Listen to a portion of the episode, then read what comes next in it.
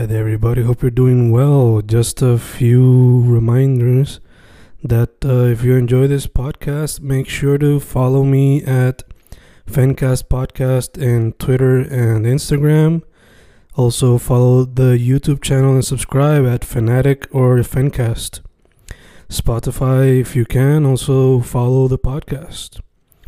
Meanwhile, si les gusta o le interesaría saber sobre mi poesía, poetry, poetría, you can follow me at Fen Correa at Facebook, Instagram, uh, Twitter, Spotify, Bandcamp.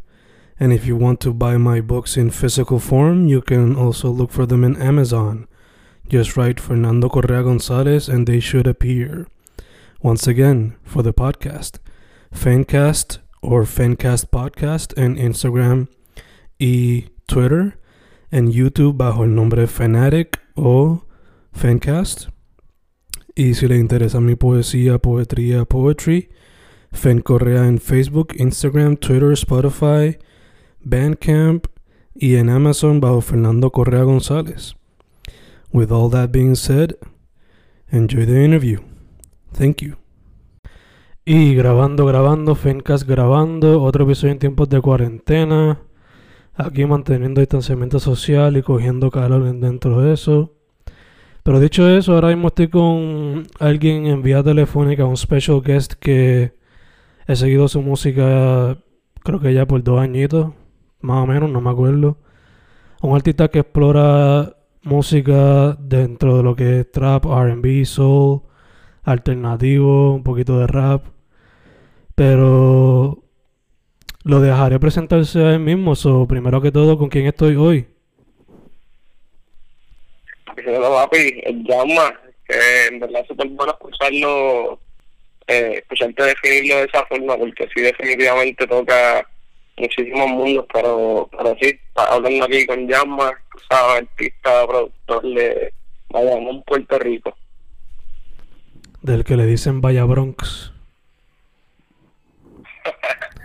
Bayamón, Bayamón, no el Vaya Bronx, lo Eh. que tú quieras. Tiene un nombre también.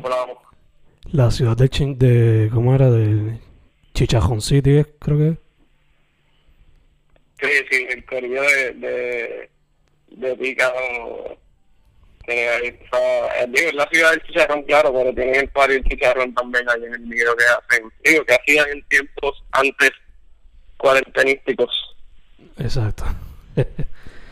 pues, hermano, directo para el grano, este, te pregunto, ¿cómo fue que llegaste al músico de la- al mundo de la música y por qué te expresas a través de ese como medio principal?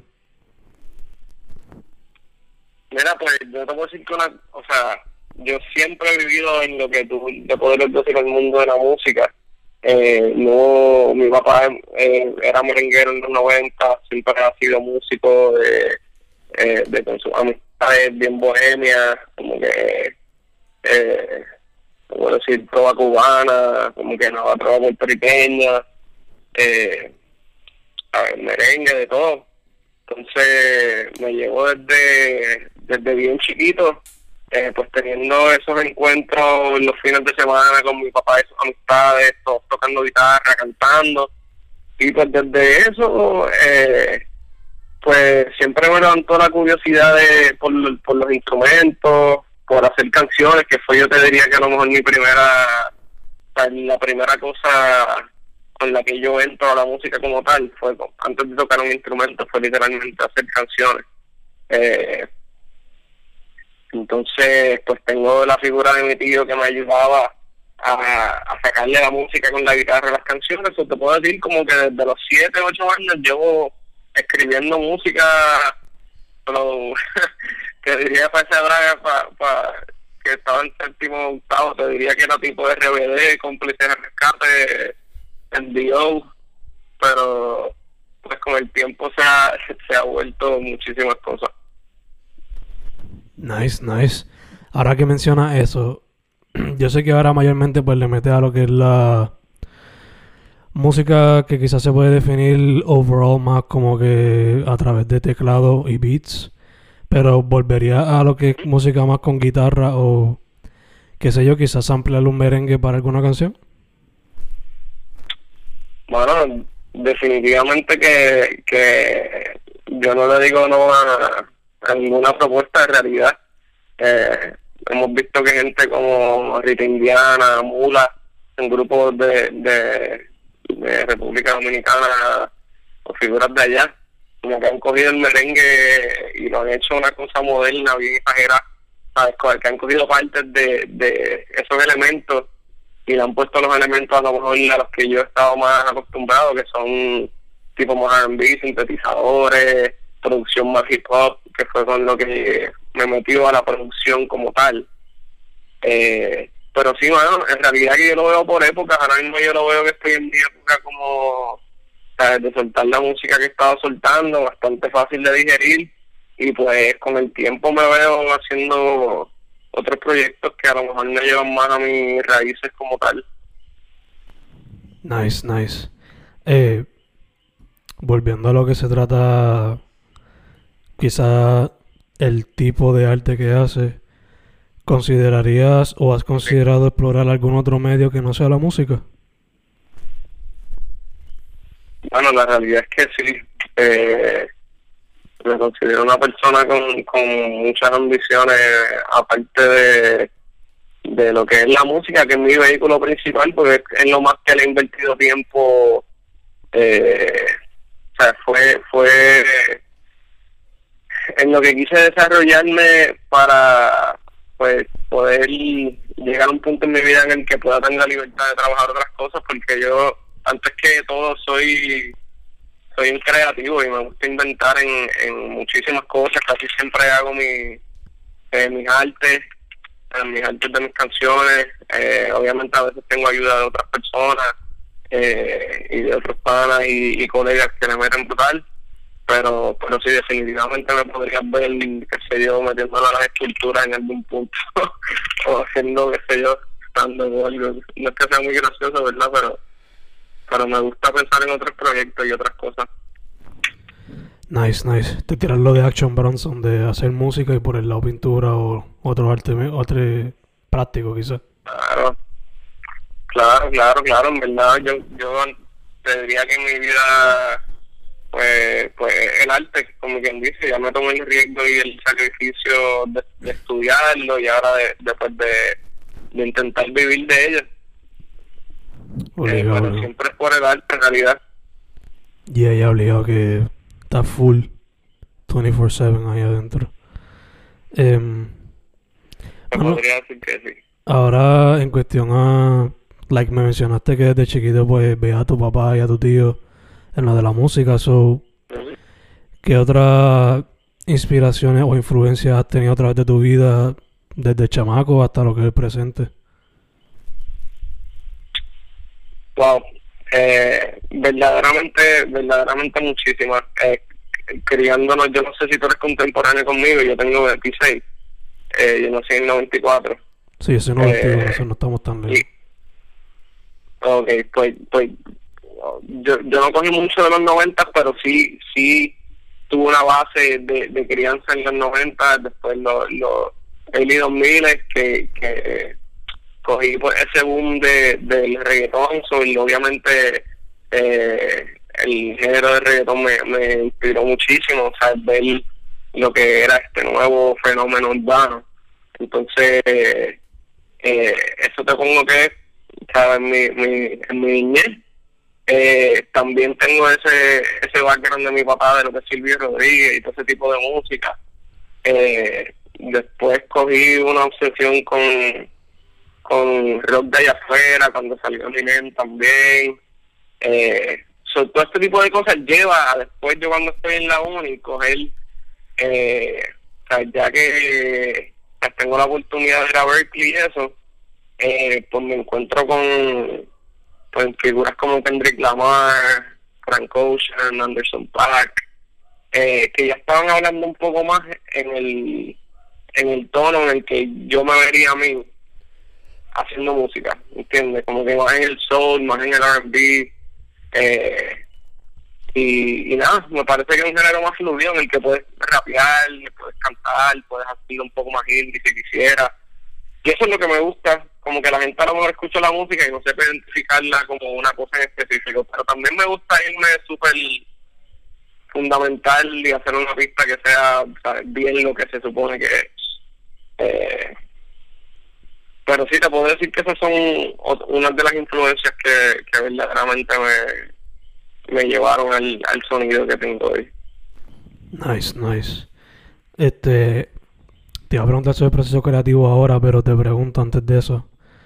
Si tuvieses la oportunidad, ¿te tiraría un proyecto como Yes Lord de, no, de Anderson Pack con Knowledge? Que si he escuchado el proyecto, no te contaste un poco ahí, pero si he escuchado el proyecto de ellos dos. Que si te tiraría un proyecto así. Como que tú cantando, pero un producer aparte. Uf, definitivamente, bueno. Eh, ahora mismo no he tenido la experiencia de tener muchas canciones con un mismo productor, pero pero sí te puedo decir que, tengo muchas canciones con diferentes productores. Eh, y, y sí, bueno, tendría que ver qué baile en específico es, es el, el que me quiero ir, ¿entiendes? Pero de verdad que sí me encantaría encontrar un productor con el que, que, de tal forma que, que podría ser un álbum completo, ¿me entiendes? Porque una cosa es par de canciones y una cosa es llevar la visión de un álbum completo. Obligado, obligado. Entonces, ahora sí, hablando sobre el proceso creativo, eh, yo creo que yo te descubrí a través de Cartas a Victoria. Maybe antes a través de sencillo, no me acuerdo. Pero desde Cartas de Victoria y quizás antes, he visto que, como mencionaste ahorita, pues explorar lo que es RB, explorar soul, chill wave, eh, trap, reggaeton. So, primero que todo, cuéntame sobre el proceso detrás de Carta a Victoria, luego el 20 y el más reciente en Loque. Ya, ya. Eh, mira, wow. Yo ha sido un periodo de, de déjame pensar bien, puede ser, yo lo saqué en 2017 me parece, Carta Victoria, 2018 y bueno, déjame empezar un poco más atrás. Yo lo primero que suelto, ahora, ¿sabes? Ya en mi vida de, de adulto, después de estar en, durante mis tiempos de, de universidad, pues sin soltar música, verdaderamente tenía mi banda en Boston eh, y hacía una cosita por aquí y por allá, pero no tenía música afuera porque todavía no había llegado ese sonido que llevaba buscando. So, como para el 2017 es que yo saco la primera canción por Spotify, por todo este tipo de cosas. Eh, que es más exacto, R&B, Chill Wave, hasta que doy con el proyecto de Cartas a Victoria, que llevaba trabajando ya eh, en Boston, y que fue la primera vez en la que yo sentí que llegué a un sonido que pues era era mío, ¿me entiendes? Porque tú escuchas ese, ese proyecto y, y no te suena nada, que crea yo. Eh, entonces, pues eso es lo que lo que quería lograr con ese proyecto y fue verdaderamente la primera colección de canciones con la que yo me sentí que, que lo seguro suficiente para decir, mano, esto es algo que yo le enseñaría al público. Eh, y es literalmente esa primera época en mi vida, que fue como para el 2016-2017, que escribí esas canciones, eh, y la solté independientemente por, mi cuenta, la, la, con la distribuidora y solté eso. Entonces, eh, sí soltamos un poco más de cositas y el próximo proyecto grande que yo entiendo que solté fue el que tú mencionas, que es el 20. Eh, ese es Fast Forward al principio de este año. Entonces, eh, la idea fue soltar una canción por día por 20 días So, era como que hacer como un playlist, porque yo no lo había pensado como un álbum en realidad.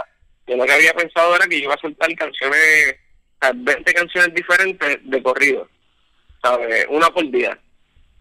Entonces, esa fue la idea con el, con el Tony, que fue un poco ambiciosa porque lo empecé con, con la mitad de las canciones ready y ya para el final estaba pidiendo cacao, como que ya a última hora teniendo que mezclar, teniendo que masterizar. Eh, pero pues se dio y pude tener las 20 canciones y cumplir con, con, con la visión del proyecto, que era, ¿sabes? Empezar con el pie adelante bien duro el año, pero pues como sabemos, el año no ha ido a nuestro favor. eh, así el año pues no nos ha querido dar nada de cariño. Eh, pero con todo eso, pues hermano, le, le, le dimos el push, eso estaban pasando los terremotos y toda la cosa, y nosotros dijimos, mira, ya, ver qué carajo, ya empezamos el, el ya empezamos el, el proyecto, no vamos a, a dejarlo a mitad porque estén pasando cosas, mientras se pueda, pues seguimos sacando la música. Eh, y pues nada, verdaderamente eh, eso me, me, me, enseñó mucho en realidad, como que cumplir con, con las cosas, pero a la vez como que, ¿sabes? No, bajarle a la necesidad de tener que sacar tanto y tener que tratar de demostrarle tanto a la gente, no sé. Eh,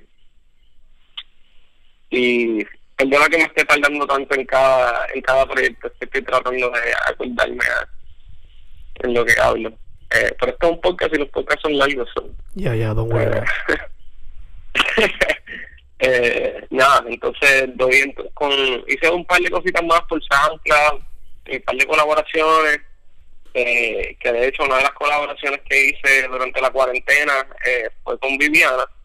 Entonces ahí es que nace la, la relación que nos lleva a, la canción de que yo pudiera hacerte, que es una de las más que se han movido del IP. Eh, y pues nada, este pique es lo que, eh, en lo que estamos en este periodo que no se puede hacer nada, en lo que en lo que saco un álbum, sabes que llevo que llevo un tiempo trabajando eh, y que me parece que es la mayor exploración así musical que, que tendría hasta el momento cuando salga. Eh, así que, que sí, esa es la, la trayectoria eh, entre cartas a victoria esto. Sónicamente, pues, pues creo que he crecido muchísimo eh, en términos de la calidad del sonido, porque yo, pues, nada, llevo haciendo, grabándome y, y aprendiendo con el tiempo. A, grabarme, a mezclarme bien, a, a, a bien las pistas. Y pues todo es un proceso de aprendizaje. So, yo lo tomo como, como viene. Y ella obligado poco a poco, ¿no? Eh, Exacto.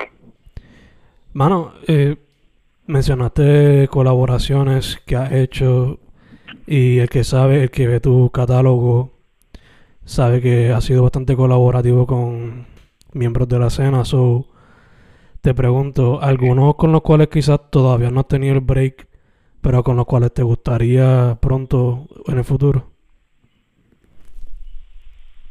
Uf, eh, sí, te puedo decir que he tenido recientemente unas colaboraciones que me hubiesen, que, me, que eran de un sueño que, hace tiempo llevo queriendo hacerlas. Eh, tengo otras que, que ya se han hecho, pero no hemos soltado la música. Tengo colaboraciones con, con Epilogio, con los Walter, eh, con muchísima gente, eh, pero que, que nada, que todavía no, no se ha cuadrado la cosa en términos de release y todo eso.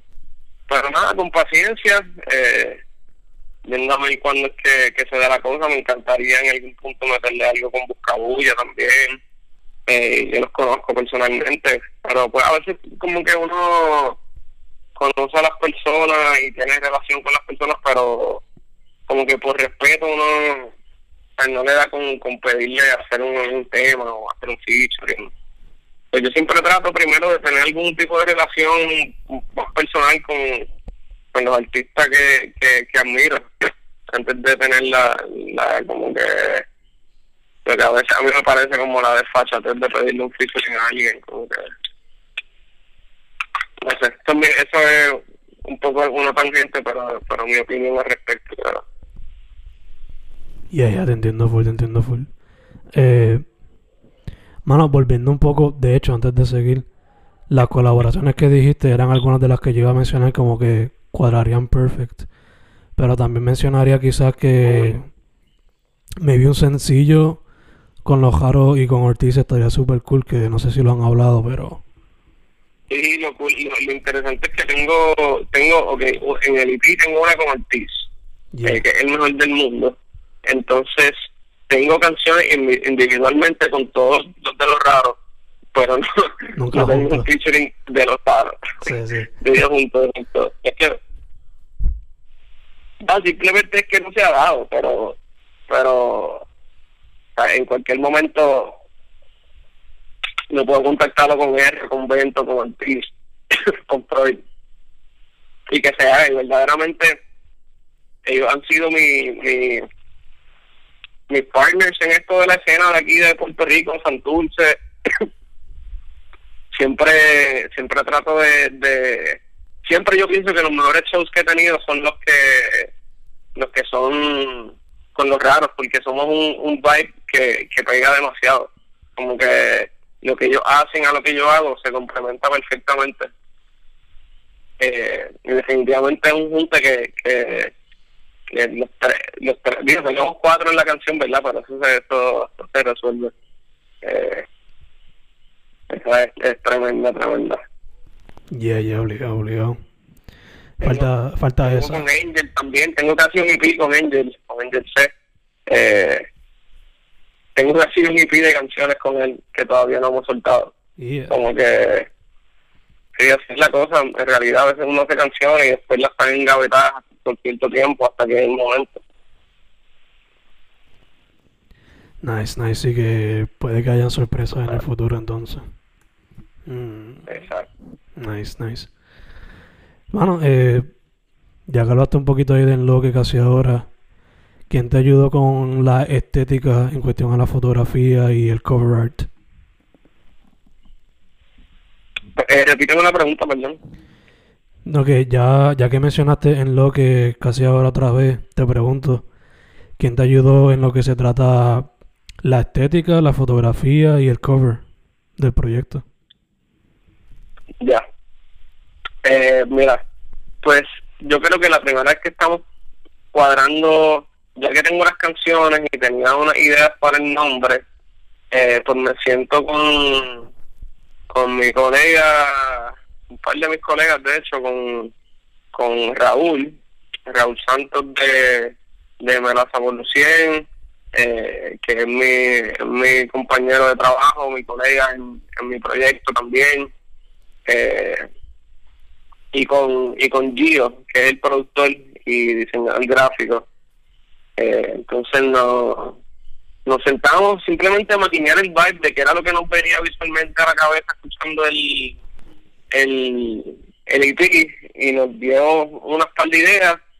Eh, de ahí me salió la idea de, de la nubecita como que está flotando en este cielo rosita, que es como que el color que me da la mayoría de las canciones de, de del EP. Son como que un color así light, rosita, son tranqui, pero tienen como que su, su tienen su grupo ahí pesado.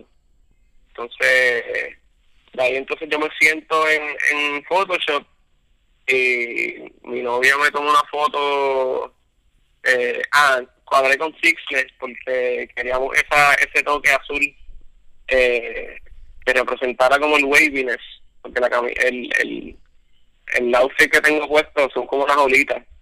Entonces queríamos, a eso encajó perfecto en, en todos los elementos sutiles del arte, o sea, del cover art, que no fueran explícitos. Como que para mí el, el, proyecto es como que medio medio sutil son todas las imágenes fueron así así mismo el cover y, y nada yo la pasé súper cabrón editando en Photoshop verdaderamente a mí me encanta porque es como que estoy aprendiendo tengo una idea de qué es lo que quiero hacer entonces estoy un rato horas viendo a ver cómo es que se pues, cómo es que se hace el efecto bien y, y nada eso es lo que esa misma curiosidad es lo que lo que me lleva pues a eh, tratar de hacerlo yo y explorar otro otros medios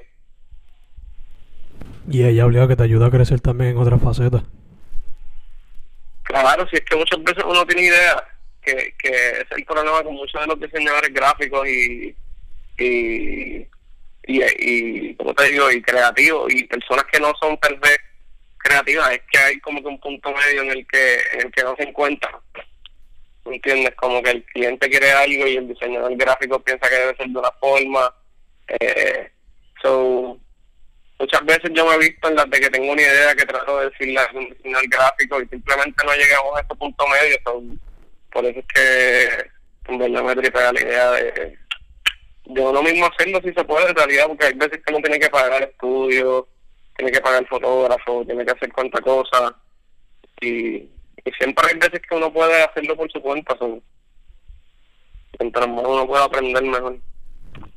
Obligado, obligado. Eh, mano, casi ahora hablamos de las muchas colaboraciones que has hecho. Y, o sea, el que sabe, sabe que tú estás bien pegado a la escena y sabe, sabe tienes el oído pegado, los ojos pegados, sabes lo que está pasando. So, te pregunto, mano, ¿cómo ves la escena ahora mismo? Bueno, de verdad que mucha gente metiéndole, la veo bien, o sea, por lo menos, no te digo, hay, hay, no sé si describirlo como burbujas, ¿sabes? Porque hay diferentes burbujas en las que se encuentra la escena musical en Puerto Rico, ¿me entiendes? Como que, mientras hay unos artistas independientes, también están los artistas, porque son más de barrio residencial, eh, como que en las páginas de, de Trap House y ese tipo de cosas. Pero la escena se encuentra como que en, en lugares diferentes y, y con metas diferentes, ¿me entiendes? Como que la gente, ¿sabes? Hay corillos que, ¿sabes? Que quieren ese hype y hay otros corillos que verdaderamente no le importa tanto ese hype y hacen una música y se mueven de cierta forma que, que pues claro, buscan la, el reconocimiento del público en general, pero pero son estrategias diferentes, ¿sabes? Y, y yo, de alguna manera u otra, siempre abogo por porque los artistas sean independientes y, y encuentren sus colecciones y sus formas de, de hacer las cosas siendo los dueños de su producto, ¿sabes? Porque, ¿sabes? Se hace un poco más fácil cuando tú le cedes eh, la mayoría de tus porcientos como artista a una disquera y y te ganas algo pero pero verdaderamente ellos son los que se están haciendo el ticket con tu con tu producto ¿me entiendes? Eh, sí ese es como que mi punto sobre eso y la escena pero está cabrón en verdad hay muchísima gente los tomis blancos eh, la gente que se llama moviendo y las bandanas los raros en jersey todos los chamacos gestionando desde lo que pueden en la suya y, y así, y así. Y eso se aprecia muchísimo. se aprecia mucho más que comprar que comprar views. Que parece que tiene muchísimo muchísimo streams cuando verdaderamente no lo es. Y ahí yeah, obligado. Es mejor tener un movimiento de high que algo comprado. Este, mano, como mencionamos ahorita, estamos en tiempos de cuarentena, eso te tengo que preguntar. Eh, con el 20 yo creo que tú tenías ya algo del año planeado para poder, qué sé yo, hacer party, shows, visuales, whatever, pero te pregunto cómo, cómo te ha beneficiado la cuarentena y cómo te ha afectado negativamente. Ya, bueno. Eh, Mira, verdaderamente que, que ha sido una época de cambio y de, y de adaptación, ¿sabes? Eh, ha sido ha sido ha sido mal en el sentido de que no puedo compartir mi música en vivo no puedo tener ese ese ese esa parte de la relación de músico con el público ¿sabe? O sea, no se puede tener y uno tiene que buscarse la forma de hacerlo a través de, de pues, otras cosas, pero no es lo mismo. Y, y pues entonces uno tiene que inventársela de otra forma, de que si tratando de hacer esto acá, que si esto allá, que si esto live, que si esto Zoom. Y pues es como que está cool porque porque ven el apoyo de tu gente y eso me encantó cuando hice el Listening Party, que que lo hice por Zoom y llegó gente y, yo veía a la gente guiando desde mi desde sus camaritas ahí bien gracioso so, so, he visto el apoyo de gente en otra en otras maneras eh, he tenido mucho tiempo para para, para escribir, para mejorar el seteo. Eh, así que, bueno, no me puedo quejar, hay gente muchísimo peor, pero, pero pues todo lo que queremos que vuelva a la normalidad para, poder seguir metiéndole como es. Y ella obligado, live es cool, pero en vivo como tal en un local es otra cosa. Sí, la energía es diferente, mano. Yeah, yeah, yeah. Diferente y la música se siente diferente. Ese es como que es el lugar donde te estás viviendo la música como tal. Un show en vivo es el lugar donde te la vives. Estás en tu casa, pues, a fuego, pero en el party es como que donde tú estás viendo la nada que te gusta, o el que te gusta, o sé yo. Estás está, la música se, se siente diferente en ese contexto. Y ahora pues que uno se da cuenta de eso bien brutal. Yeah, yeah. No, y que también a veces uno puede ver hasta el artista como que llameando o haciendo un remix de la canción ahí sin saberlo y qué sé yo. Uh Yeah, yeah. Eh, obligado, obligado. Mano, este... Digo, no te quedas, hay par de artistas que tú lo escuchas en vivo, sobre no por tirar la madre, hay muchos artistas que tú que se que, que no se han probado en, en vivo también que lo que, que graban bien eso tú los vas a ver en vivo y tú dices ya pero papi qué es esto y fue no, no me acuerdo quién era el que el que ah la entrevista con, con Randy y con Chenta los otros días de decir que hay muchos chamacos hoy en día que, que pues graba y en la grabación pues te ponen el autotune, te ponen esto, te ponen el bonito, pero en vivo mm, son otros 20, es otro monstruo.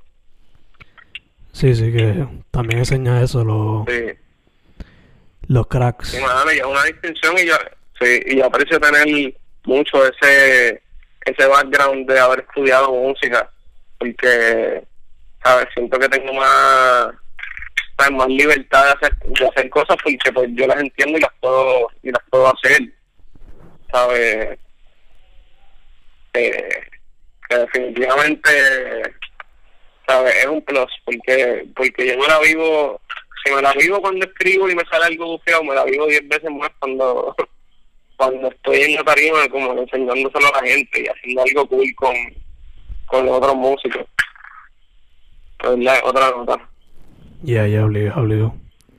Eh, bueno, esta pregunta no la tenía escrita ni nada, pero me vino ahora a la mente random. Eh, cuando yo veo a Freud, yo le veo a él un lado punk, a pesar de que él es un, un japero, trapero que también canta bien RB. So te hago la pregunta a ti también. Tú, yo te veo a ti super chill con el RB, con el soul.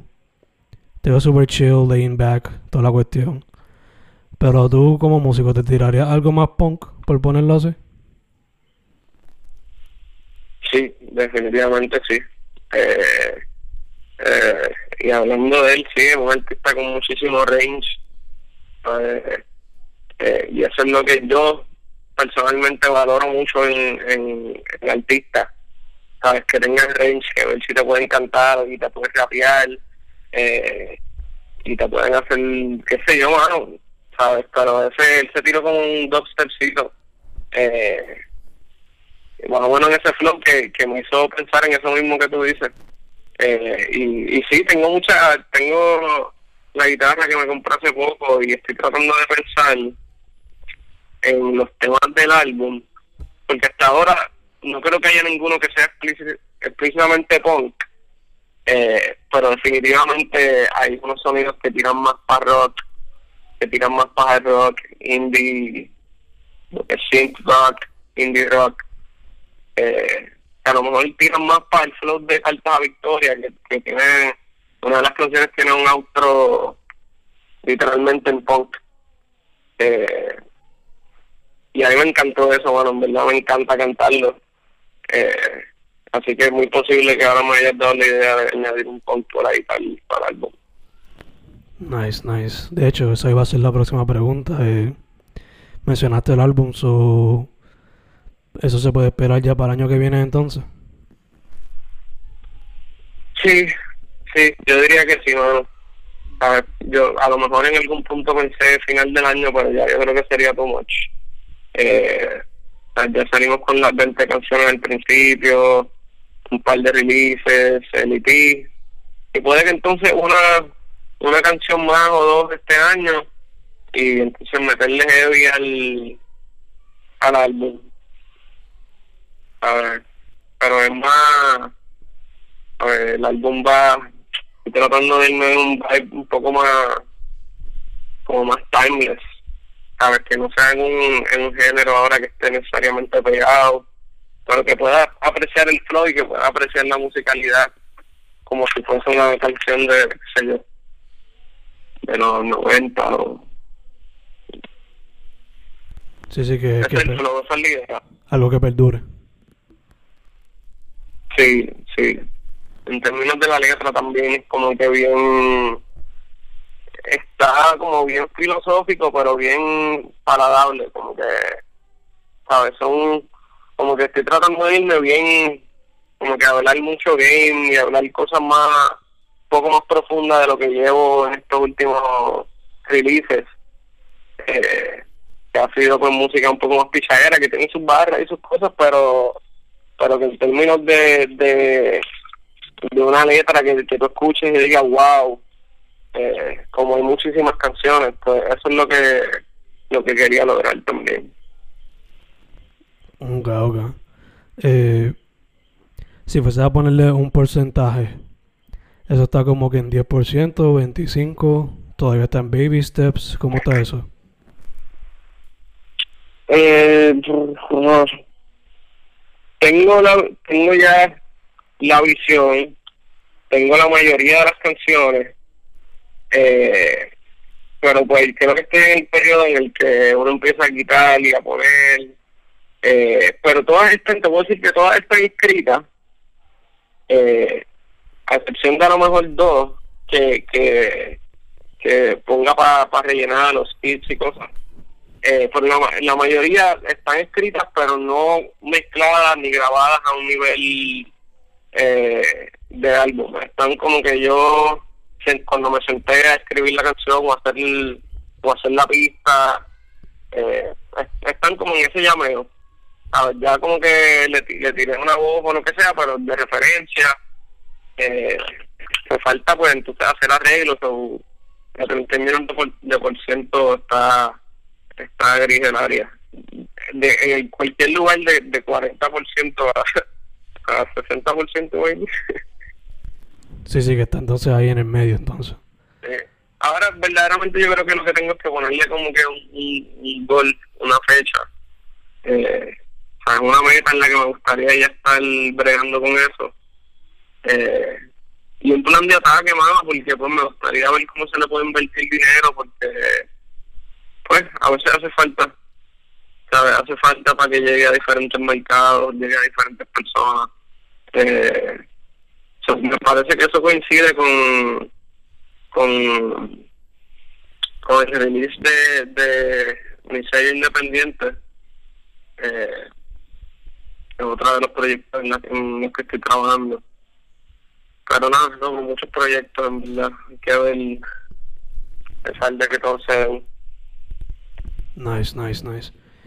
Entonces, el álbum como tal, ¿va a ser mucho más Janma o tiene uno que otro feature por ahí?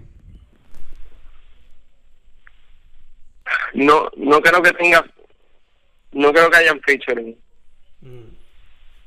eh, me parece que no hay featuring si acaso colaboración con algún productor o verdaderamente no estoy colaborando mira creo que no hay featuring y si estoy trabajando con alguien es con con el pana mío Sasha que fue el que hizo la, canción de Friki Chica eh, y que ha sido pues como que mi partner en producción desde hace muchísimos años, desde que estoy en Boston.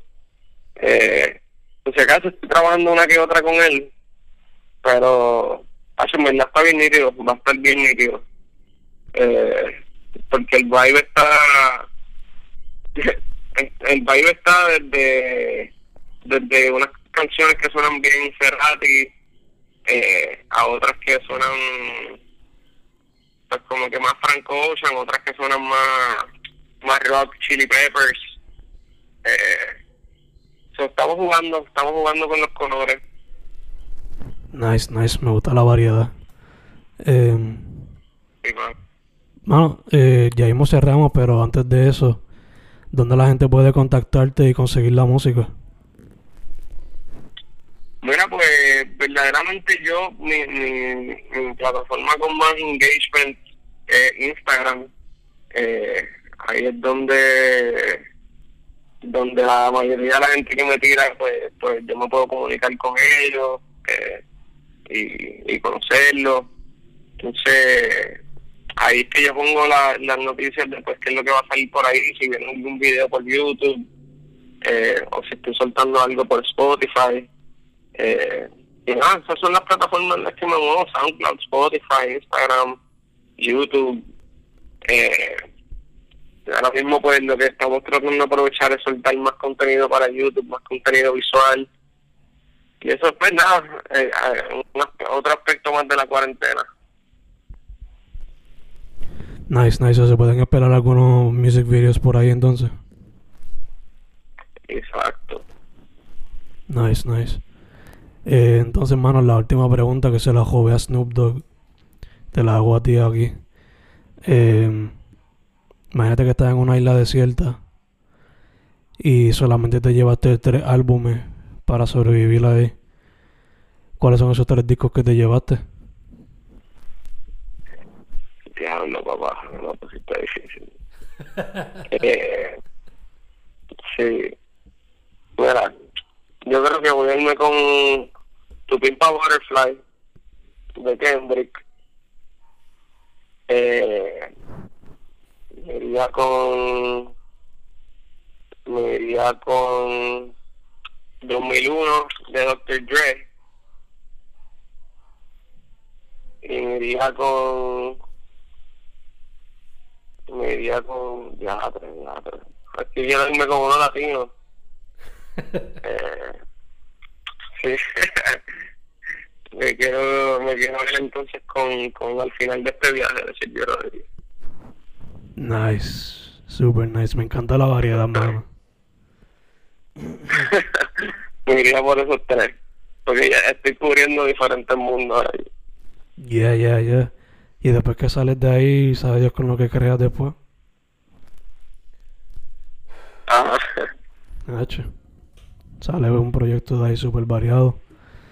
Eh, mano, otra vez, la gente te consigue bajo es Janma en los social media y Janma en toda la streaming, ¿verdad? Exacto. Es llama en, en, las plataformas eh, sociales y, y llama G-Y-A-N-M-A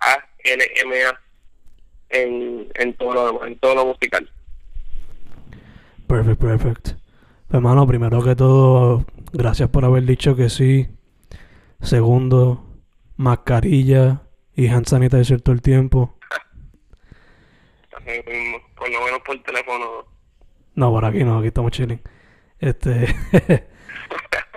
Tercero, para adelante siempre, mano. De verdad que me encantó en lo que me ha gustado lo que ha sacado antes. Y estoy looking forward en verdad para, para el álbum.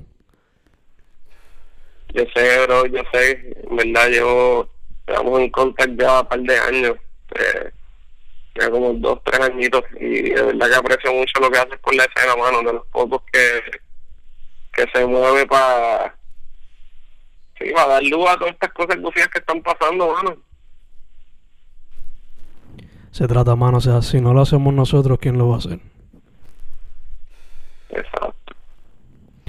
Dicho eso, en las plataformas sociales se le consigue bajo es Janma, E S G Y en las plataformas musicales bajo Janma. Dicho eso, mano, muchas gracias. Fencas en tiempos de cuarentena. Estamos done. Dale, bro, gracias, mano, un placer.